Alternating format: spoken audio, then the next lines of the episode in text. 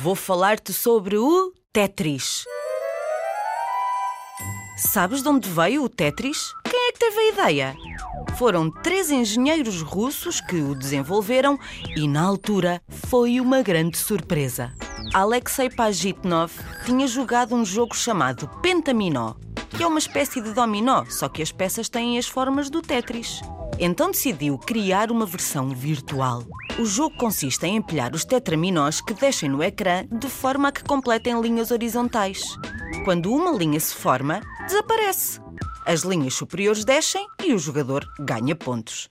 Pajitnov percebeu o potencial do jogo porque ele e os seus colegas não conseguiam parar de jogar mesmo antes de acabarem de fazer o programa. Para não ser acusado de viciar os trabalhadores num jogo eletrónico, o Pajitnov destruiu o programa.